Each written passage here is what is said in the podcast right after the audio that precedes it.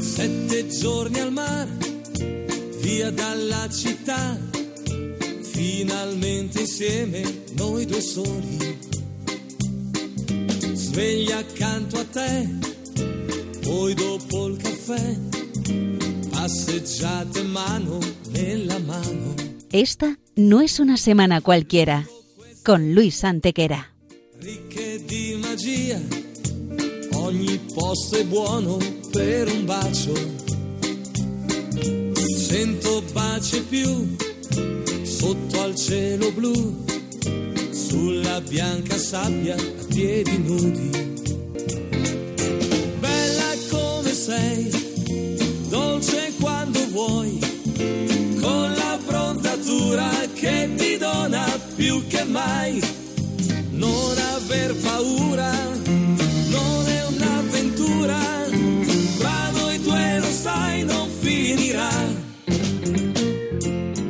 Hola a todos, bienvenidos una vez más al programa Esta no es una semana cualquiera en Radio María con un servidor de ustedes Luis Antequera y Mariate Aragonés.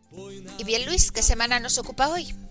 Hoy Mariate le damos un repaso a algunos de los hechos históricos ocurridos entre un 2 y un 8 de junio. Una semana que no es una semana cualquiera, siete días, sette giorni, como dice nuestra sintonía, en los que han pasado a lo largo de la historia cosas que ni se imaginan nuestros oyentes, porque la historia es así, mejor y más fantástica que la más increíble de las fantasías. Y bien Luis, ¿qué semana nos ocupa hoy? Pues allá vamos.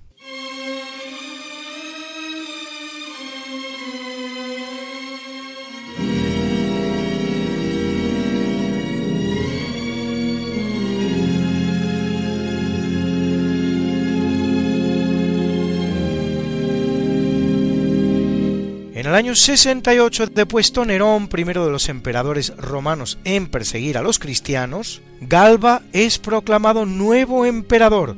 Su reinado apenas dura siete meses. Es el año que se llama de los cuatro emperadores. Y a Galba, en un ambiente de absoluta inestabilidad, seguirá Otón, a este Vitelio y a este Vespasiano, el hombre providencial que pondrá paz y orden en el imperio, construyendo el Coliseo en el mismo lugar en el que Nerón había hecho levantar su fastuoso palacio después del incendio de Roma, para lo cual Vespasiano lo derriba.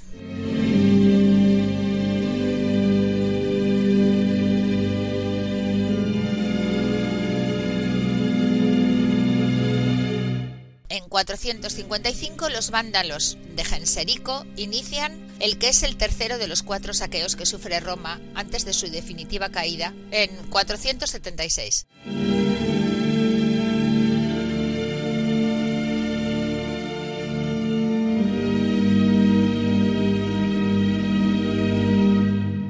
El primero sería el de 387 por los galos, el segundo el de 410 por los visigodos de Alarico y el cuarto el de los germanos de Ricimero. En este que hace el tercero, el Papa León I Magno conseguirá que por lo menos no se destruya la ciudad ni se extermine a sus habitantes, pero se establece un saqueo de 14 días.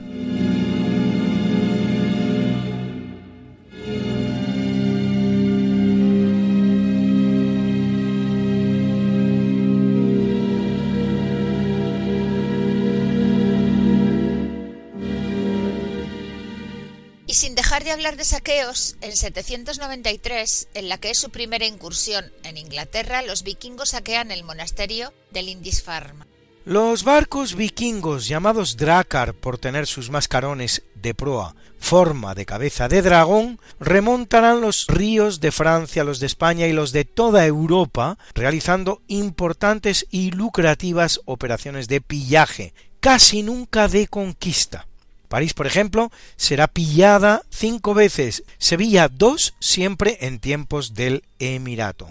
En la península, los vikingos asaltarán Lisboa, Gijón, Cádiz, Algeciras, Córdoba, La Coruña, Santiago, Orihuela o Pamplona, donde incluso consiguen capturar al rey García Íñiguez y pedir por él un rescate descomunal, el que siempre se pedía por un rey.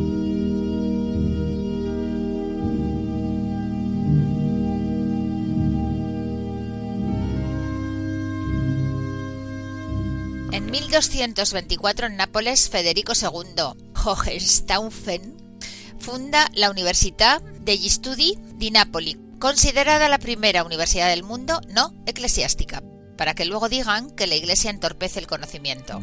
La sexta más antigua de todas, justo después de la de Salamanca, en España.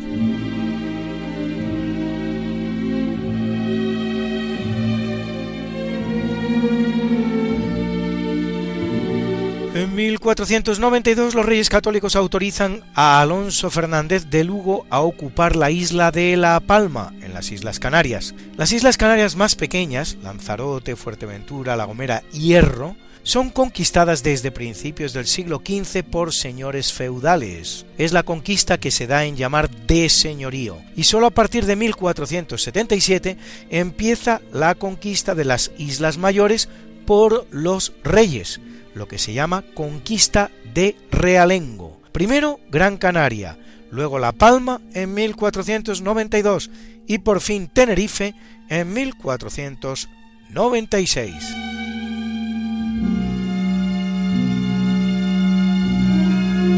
Desde este punto de vista, Luis, la conquista de las Canarias no es otra cosa que el comienzo de la expansión española por el Atlántico, la cual culminará con el descubrimiento y conquista de América, a los que seguirá el descubrimiento y conquista del Pacífico también.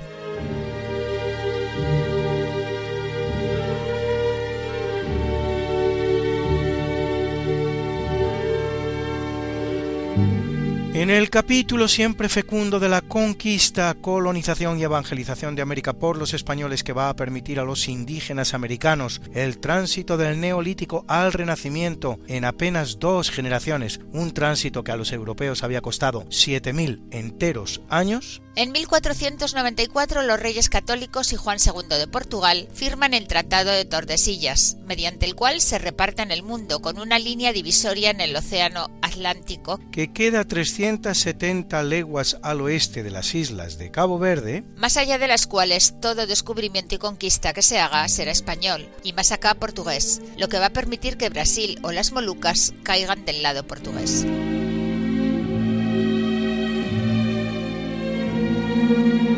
En 1536, el conquistador español Diego de Almagro llega a Chile, uno de los dos países hispanoamericanos de los que se le considera descubridor, junto con Bolivia, y fundador de San Pedro de Riobamba, primera ciudad hispana en Ecuador, con 150.000 habitantes al día de hoy.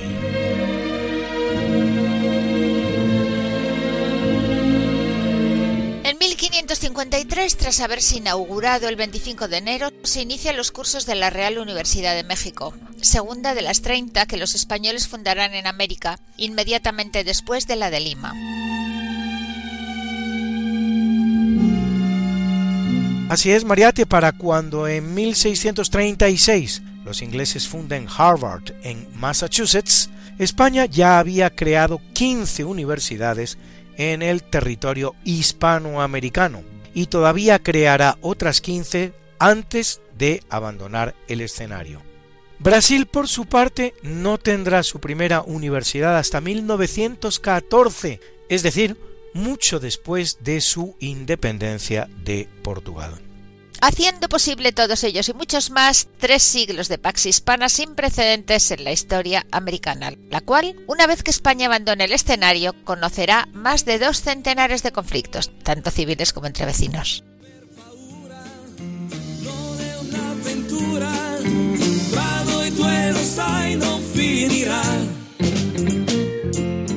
¿Quieres hacer radio con nosotros? Si conoces algún suceso histórico que te parezca particularmente interesante y quieres compartirlo en nuestro programa, no dejes de hacerlo.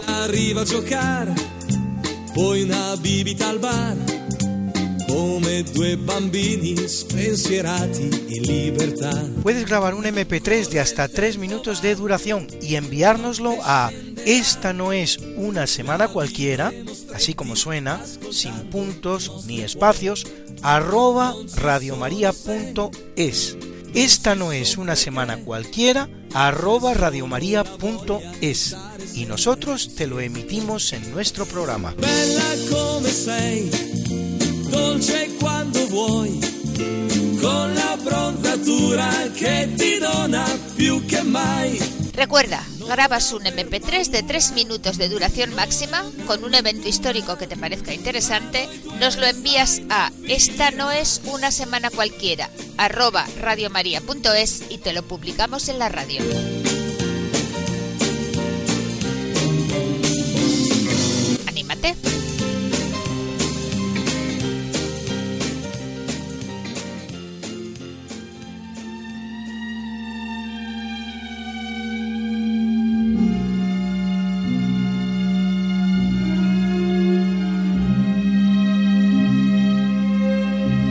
En 1741 el danés Vitus Bering parte de la península rusa de Kamchatka para explorar Siberia y Alaska, Siberia en Asia, Rusia, y Alaska en América o Estados Unidos, llegando hasta el estrecho que separa Alaska y Siberia, el estrecho de Bering, que descubre él y al que da su nombre, como también al mar de Bering en la parte sur del estrecho, y a Beringia, el territorio circundante tanto en Siberia como en Alaska.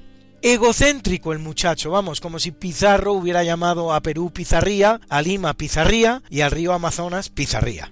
Nombre que, por cierto, Pizarría, me parece precioso y habría sido desde luego bien merecido. Aunque Vitus Bering es efectivamente el auténtico descubridor de la zona y el que documenta su hallazgo, es posible que ya hubiera sido visitado antes por otros marinos. Así, el ruso Semyon Desniov en 1648. Y aún antes, como no, un español, Lorenzo Ferrer Maldonado.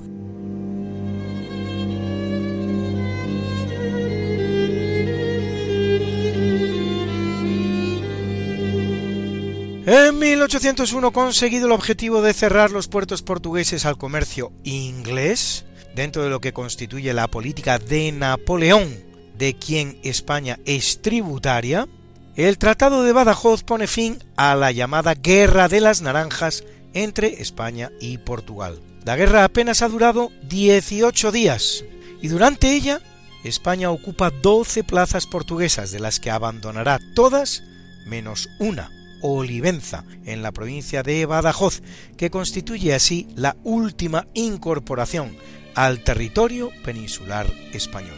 Se llama de esta manera Guerra de las Naranjas por las naranjas de la ciudad portuguesa de Elvas, que Godoy hará llegar a la reina María Luisa cuando ocupa la bella ciudad portuguesa.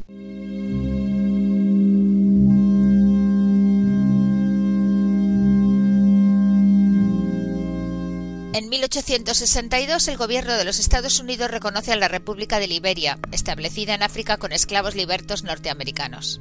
Perteneciente a la Sociedad de la Colonización Americana que había comprado el territorio a Inglaterra para enviar allí a los esclavos negros libertos, la República de Liberia proclama su independencia en 1847, convirtiéndose en el primer país independiente de África, no siendo Etiopía alguna de cuyas partes no caerá nunca bajo la bota del colonialismo.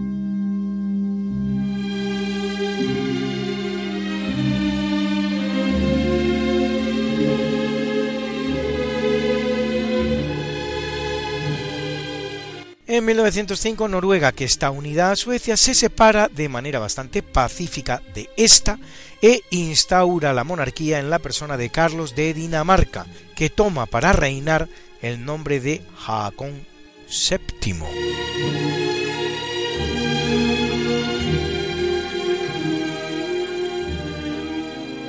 Noruega, que venía estando unida a Dinamarca desde el siglo XIV, de hecho la familia real de Anesa era de origen noruego, había sido cedida a Suecia en 1814, con ocasión de los movimientos de fronteras producidos con la irrupción de Napoleón en el escenario europeo.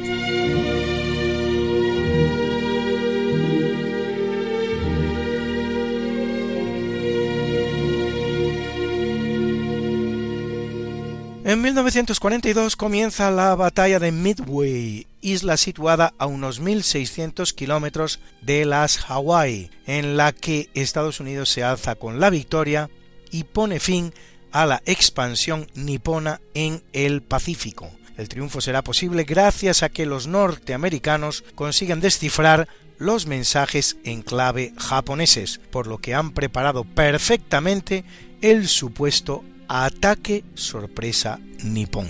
La isla de Midway, cuyo significado en inglés es a medio camino, había sido descubierta por el español Miguel Zapiaín en 1799, bautizándola como Isla de Patrocinio. No tiene habitantes indígenas y estuvo deshabitada hasta el siglo XIX.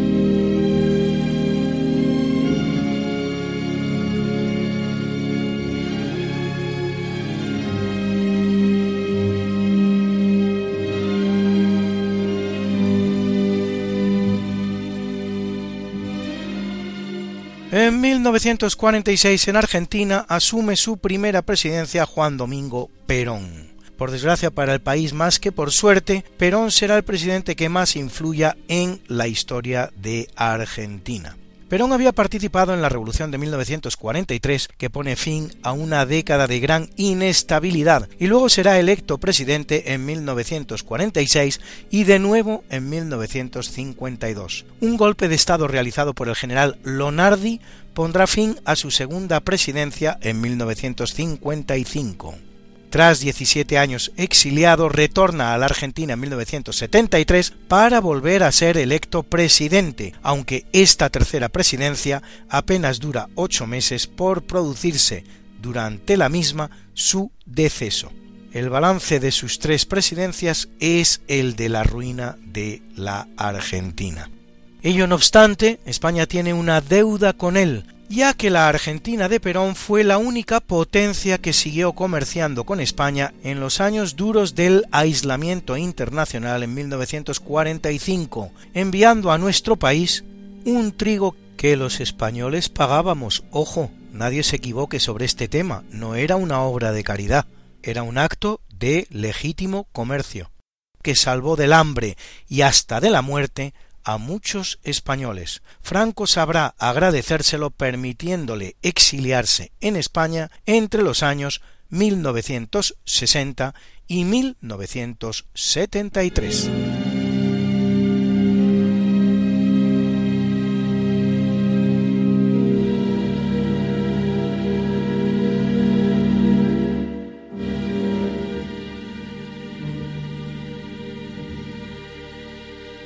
En 1989 tiene lugar la matanza de la plaza de Tiananmen, en Pekín, al ordenar el gobierno chino que el ejército evacuara la plaza que desde hace siete semanas ocupan estudiantes e inconformistas que reclaman reformas democráticas, casi un millón de personas. La represión dejará centenares de muertos y miles de arrestos. Todo había empezado con la muerte del popular dirigente reformista Y la sensación de que el gobierno no le otorgaba el homenaje que merecía.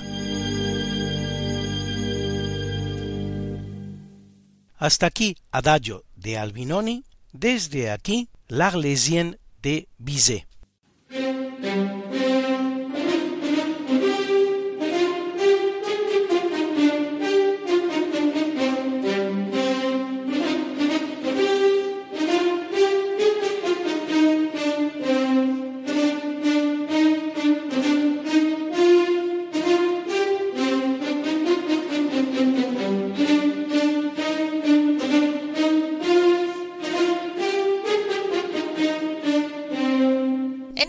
Semana y en el marco del mismo evento, un chino al que se ha dado en llamar el rebelde desconocido consigue detener por cerca de media hora una columna de tanques con la simple estratagema de ponerse delante del que avanza en primer lugar, el cual se detiene para no atropellarle. Al día de hoy aún se ignora la identidad del protagonista de esta historia. Algunos creen que fue represaliado y muerto, otros afirman que aún vive.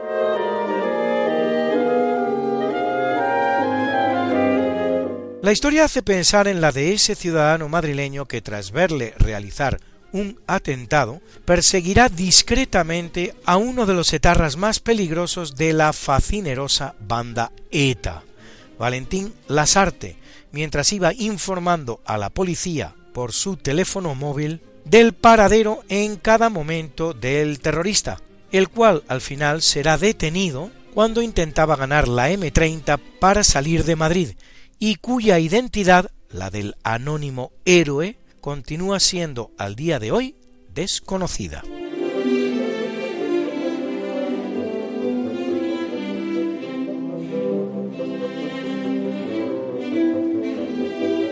En 2007 John Bon Jovi publica su álbum Lost Highway. Escuchamos su maravilloso tema Living on a Prayer, Vivir de la oración, que relata la historia de una pareja que sobrevive con el exiguo salario que aporta ella, por carecer él de trabajo.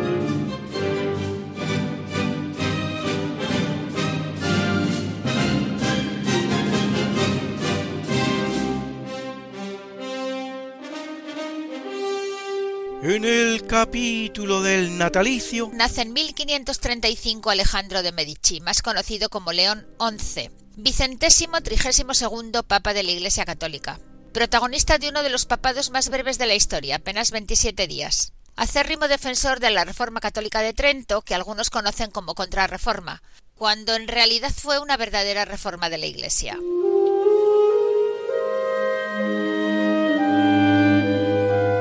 En 1671 nace el veneciano Tommaso Giovanni Albinoni, compositor barroco de ópera, autor de numerosas sonatas, cantatas, serenatas y conciertos, y también de este precioso y conocidísimo Adagio.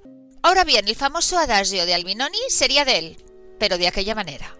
Así es, Mariate, porque en realidad la pieza suena por primera vez en 1958, esto es, más de dos siglos después de su muerte. La presenta el italiano Remo Giazzotto, que asegura haberla adaptado a partir de unos fragmentos de Albinoni, según él, que hallara en lo que queda de la biblioteca de Dresde después del salvaje bombardeo de los aliados anglosajones sobre la ciudad en 1945, al finalizar la Segunda Guerra Mundial. Si la historia nunca es muy bien aceptada, la propia biblioteca vendrá a complicar las cosas cuando en 1997 afirme que dichas partituras no se hallan en su fondo musical. Cabe preguntarse por qué Yazzotto, en lo que constituye el proceso contrario al plagio, habría de mentir sobre tal extremo. Bien podría habérsela atribuido a sí mismo y aquí paz y después gloria.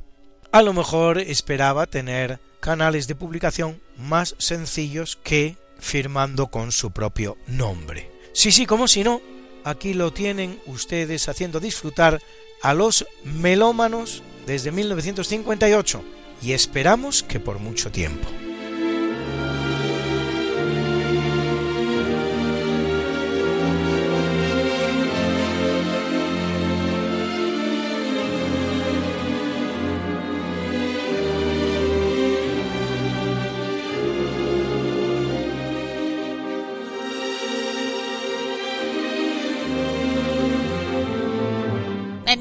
1787 nace Niels Gabriel Sefström, químico sueco, supuesto descubridor del elemento que se llamará vanadio, en honor a Vanadis, diosa escandinava del amor y de la belleza, el cual sin embargo había sido descubierto ya por el español Andrés Manuel del Río en 1801, que lo nombrará de una manera algo menos romántica, eritronio, por volverse rojo al calentarlo, de eritros rojo en griego, de donde eritrocitos nombre alternativo de los glóbulos rojos.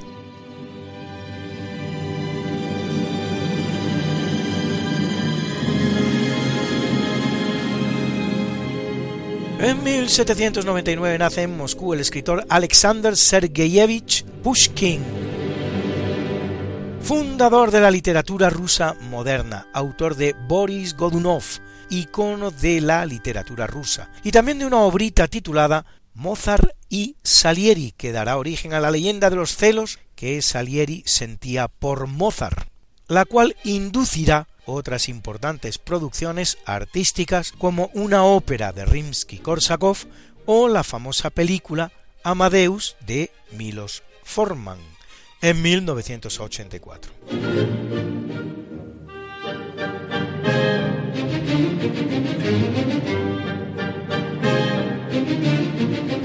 Nace en 1895 y muere en 1978 pero en ambos casos dentro de esta misma semana, Santiago Bernabéu, que fuera futbolista del Real Madrid y su presidente desde 1943 hasta su muerte. Verdadero artífice de su ascenso a la categoría de club de fútbol más grande de la historia.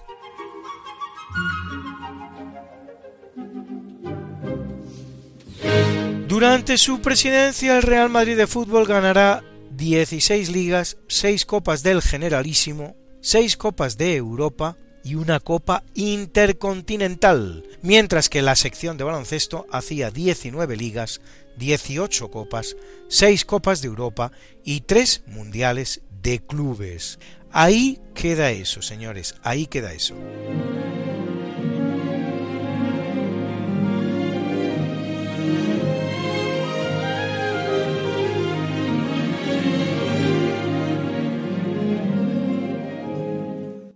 1899 nace en Berlín Lotte Reiniga, quien con papel y tijera realiza el primer largometraje de cine de animación o dibujos animados, Las aventuras del príncipe Ahmed, que estrena en 1926, después de haber trabajado en él nada menos que tres años.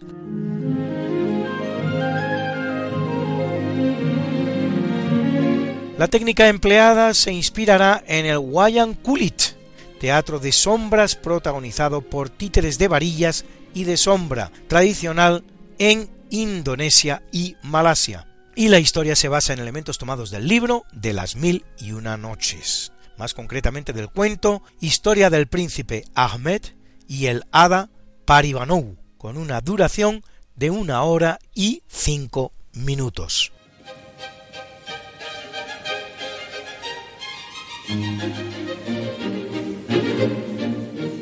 Nace en 1906 Josephine Baker, o si lo prefieren ustedes, Josephine Baker o Baker, cantante y bailarina francesa, musa de los felices 20. Les dejo con una preciosa canción interpretada por Josephine que les va a sonar sin duda.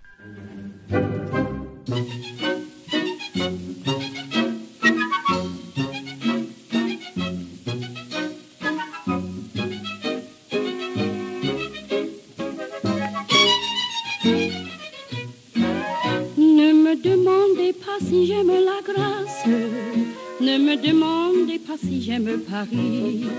Autant demander à l'oiseau dans l'espace s'il aime le ciel ou s'il aime son nid. Autant demander au marin qui voyage s'il peut vivre sans la mer et le beau temps. Autant demander à une fleur sauvage s'il en peut vraiment se passer de printemps.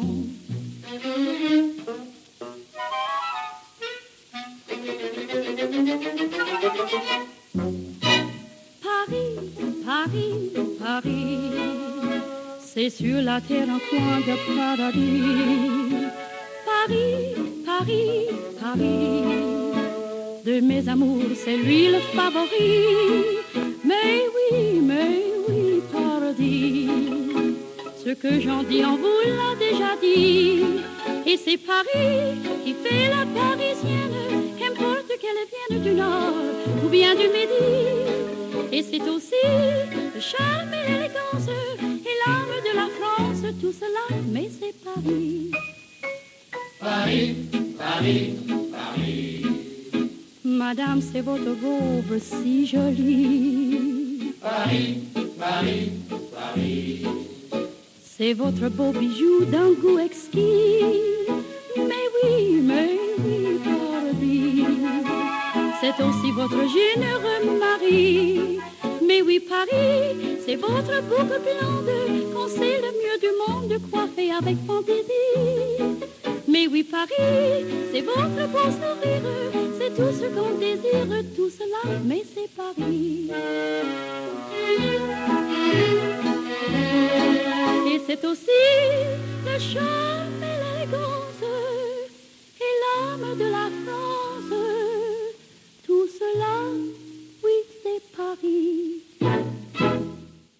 Paris, Paris, Paris.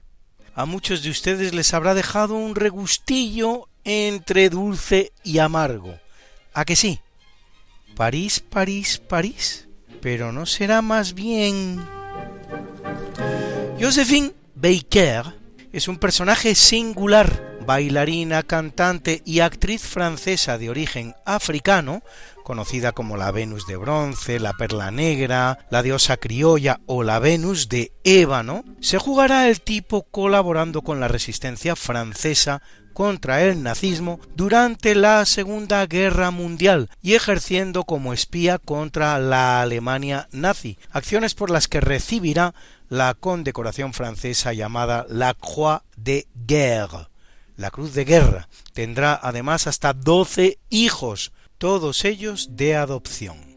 Todo esto está muy bien, pero la cosa no va a quedar así. Porque sí, Josephine Baker habrá sido una gran artista, una gran francesa y una gran mujer. Su voz será muy bonita y sus canciones también. pero lo que hemos escuchado no es otra cosa que el maravilloso chotis que compone el mexicano Agustín Lara en 1948 a la ciudad que ama y que no es París, no, sino...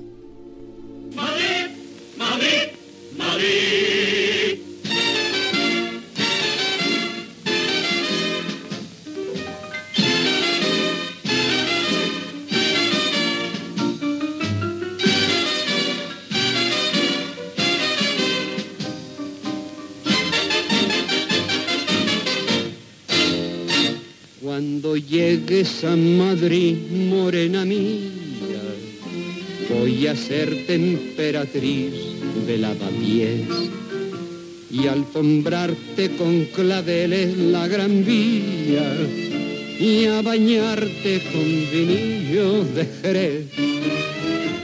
En Chicote un agasajo postinero con la crema de la intelectualidad y la gracia de un piropo retrechero más castizo que la calle de Alcalá.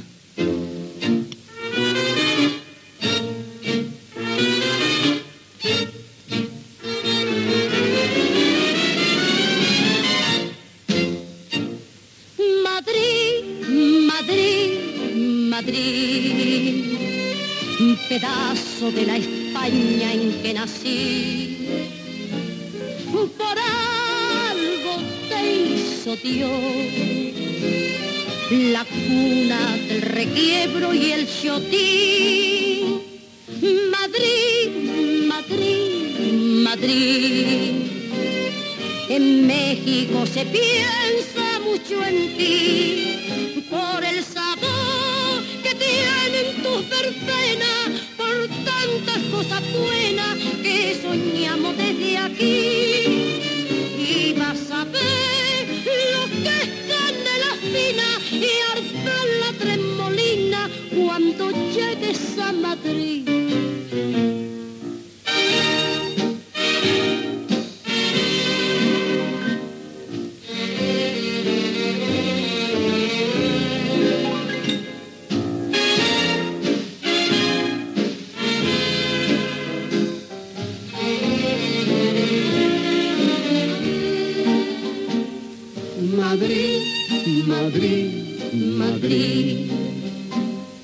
En México se piensa mucho en ti por el sabor que tienen tus verbenas, por tantas cosas buenas que soñamos desde aquí. Y vas a ver lo que es canela fina y armar la tremolina cuando llegues a Madrid. Sí.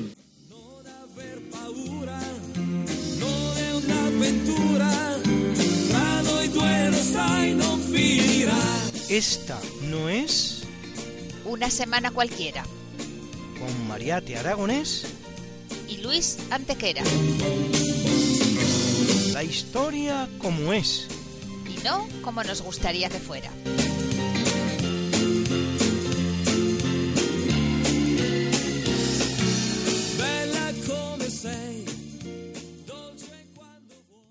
En el capítulo del obituario muere en 555 Vigilio, quincuagésimo noveno Papa de la Iglesia Católica, que lo es 18 convulsos años durante los cuales combate la herejía monofisita que afirma que Jesús tiene una única naturaleza que es divina y carece por lo tanto de naturaleza humana, y hasta sufre el destierro ordenado por el emperador.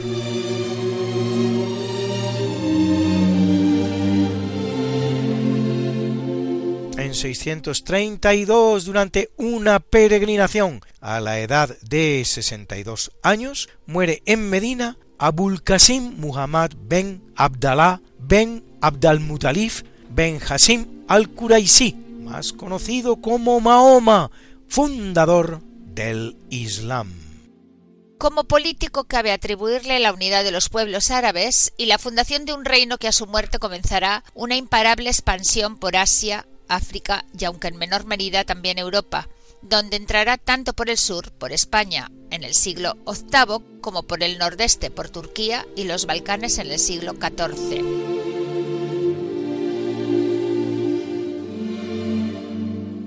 En 1830 en Colombia es asesinado uno de los líderes de la independencia de los virreinatos hispanoamericanos, José de Sucre, justo cuando se dirige a Quito para intentar impedir uno de esos centenares de conflictos que se producen con la desaparición de España del escenario americano. En este caso, la independencia ecuatoriana respecto de la Gran Colombia. La conocida como Gran Colombia, que en realidad se autodenominaba simplemente Colombia, es una de las varias unidades en las que se había fragmentado la América hispana, la cual dura apenas diez años y volverá a fragmentarse en cuatro nuevas naciones, llegadas todas ellas a nuestros días, a saber, Colombia, Venezuela, Ecuador y Panamá.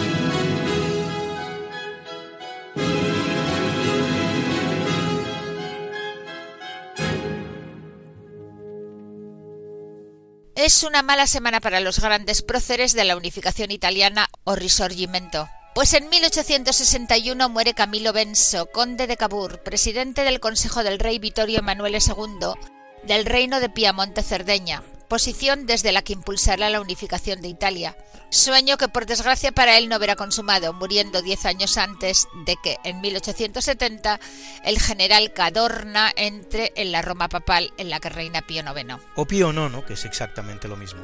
Y consume la unidad.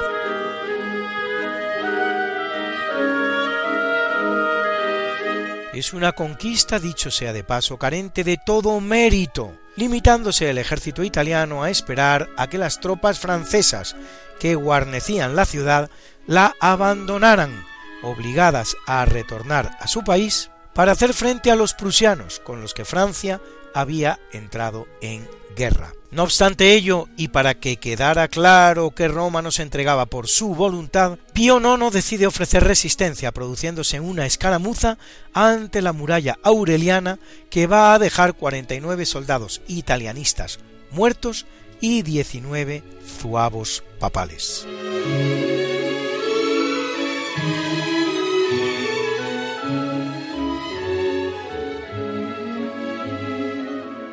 Y en 1882 el que muere es Giuseppe Garibaldi, otro de los protagonistas de la unificación italiana, conquistador del reino de las dos Sicilias.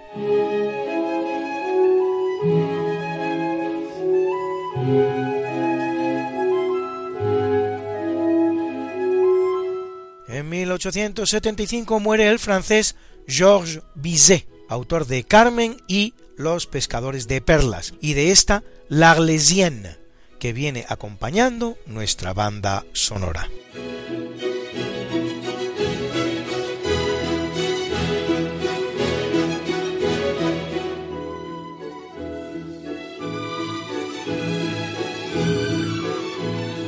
La obra está concebida para acompañar la obra de teatro del mismo título, debida al francés Alphonse Daudet, traducible al español como La Arlesiana o La chica de Arles, y narra una historia de amor basada en hechos reales en la que su protagonista se suicida por el amor de una muchacha arlesiana. Es de reseñar Mariate que de antiguo persigue a las mujeres de Arles o Arles la fama de ser las más bellas de Francia, una fama a la que sucumbirá un ilustrísimo pintor por nombre Vincent van Gogh, que por esa razón y no por otra elige la localidad francesa para establecerse y al final, bien a su pesar, también para morir. Y eso, Luis, que de todos es conocido el escaso éxito que el pobre holandés de los girasoles cosechó entre las mujeres y lo mucho que sufrió por ellas.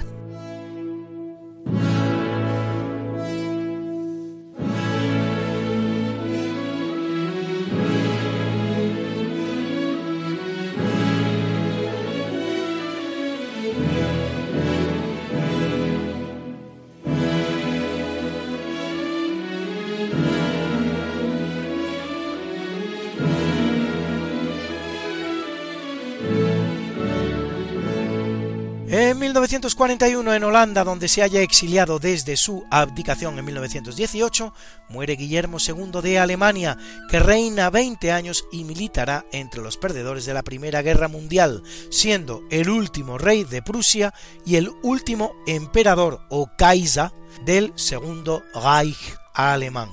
A los efectos, no está de más señalar que en este particular enfoque de la historia, el primer Reich sería el Sacro Imperio Romano Germánico. El segundo Reich sería este que termina con Guillermo II, instituido por su abuelo Guillermo I cuando se hace coronar emperador en Versalles en 1870 tras unificar Alemania y vencer a Francia en la guerra franco-prusiana.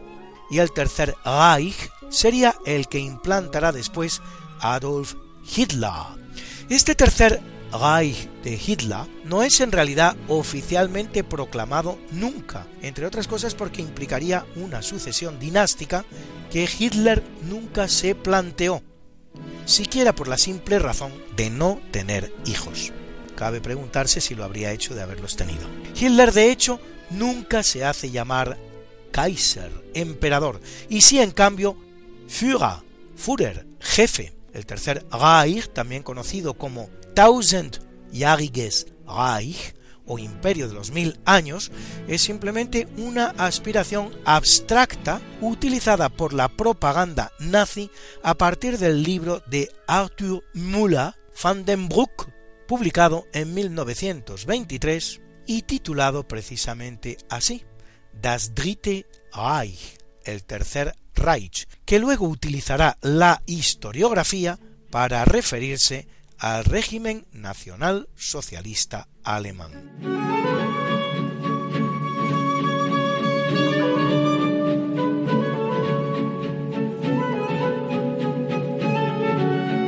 En 1942, en Praga, en atentado realizado por la resistencia checoslovaca, es asesinado Reinhard Heydrich, jefe de la Gestapo alemana.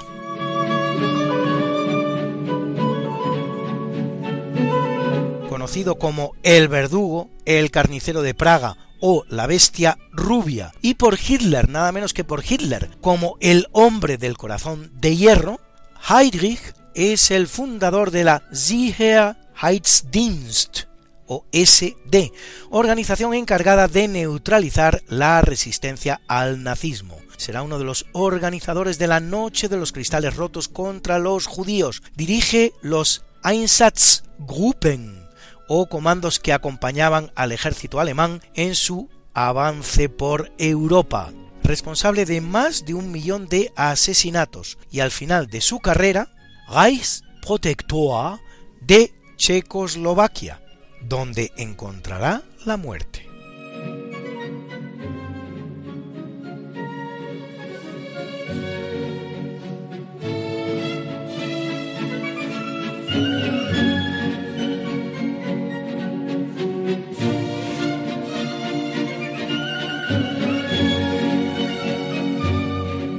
Y abierto el buzón de Esta no es una semana cualquiera, nos encontramos hoy a Marcelino González, gran historiador de la Marina Española, que nos habla de uno de los grandes eventos de la historia de España. El 7 de octubre de 1571, va a hacer unos 450 años, se libraba en el Golfo de Lepanto una enorme batalla naval, en la que la Santa Liga se enfrentaba al poderío turco en lucha por la hegemonía del Mediterráneo. Fue un combate en el que ambas partes se enfrentaron lo mejor de sus flotas y en el que la Santa Liga, con gran cantidad de fuerzas españolas y bajo mando también español, salió victoriosa. Los turcos estaban haciendo dueños del Mediterráneo y la Santa Liga, formada por fuerzas de España, Venecia, Estados Pontificios y otros aliados cristianos, decidieron poner el freno, en la que iba a ser una de las mayores batallas navales de la historia, el último gran combate de barcos de remos en el Mediterráneo y, como dijo Cervantes, soldado en dicho combate, la más alta ocasión que vieron los siglos pasados, los presentes, ni esperan ver los venideros. En el enfrentamiento tomaron parte sobre todo galeras y galeotas de ambos bandos y algunas galeazas cristianas.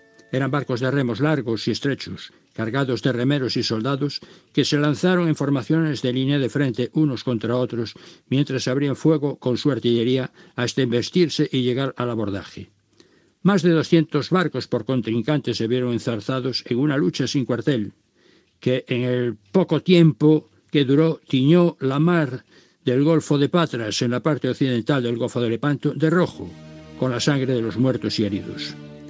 Mandaba la fuerza cristiana don Juan de Austria, hijo natural de Carlos I y medio hermano del rey Felipe II, que ocupaba la parte central o cuerpo de batalla de la Santa Liga.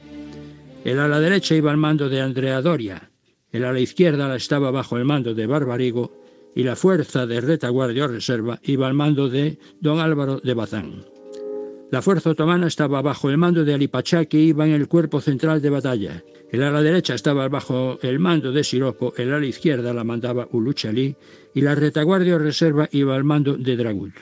Los barcos otomanos eran más rápidos, maniobreros y ligeros y basaban su táctica en maniobras envolventes, mientras los cristianos eran más pesados y lentos. Contaban con más artillería, tenían mejores defensas y basaban su táctica en embestidas frontales. Ambas fuerzas se avistaron sobre las siete y media de la mañana del 7 de octubre de 1571. La Santa Liga se encontraba al oeste del Golfo de Patras y a unas 15 millas de la flota turca que estaba a levante. El fuego de la artillería comenzó poco después del mediodía y a continuación se produjeron los abordajes. El primero fue en la parte norte, entre Siroco y Barbarigo. Siguió el choque de fuerzas del centro, entre Ali Pachá y don Juan de Austria mientras en el sur maniobraban Ulut Chalí para rodear a Andrea Doria, que a su vez se movía para evitar el envolvimiento, lo que permitió a Ulut Chalí virar al norte hacia las fuerzas del centro. Mientras, don Álvaro de Bazán se multiplicaba enviando fuerzas, atacando al norte, al centro y más adelante al sur.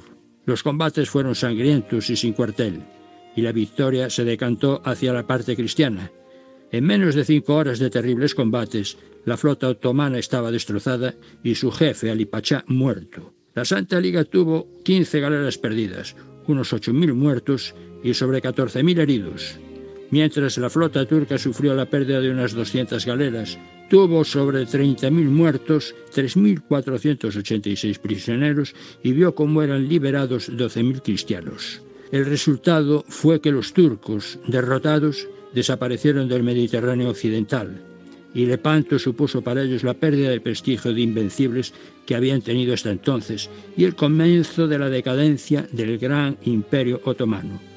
Todo gracias a aquella gran batalla del Golfo de Lepanto, la más alta ocasión que vieron los siglos pasados, como dejó escrito Cervantes. Muchas gracias Marcelino, qué oportuno recordarnos a los españoles que nos hayamos conmemorando el 450 aniversario de la batalla de Lepanto.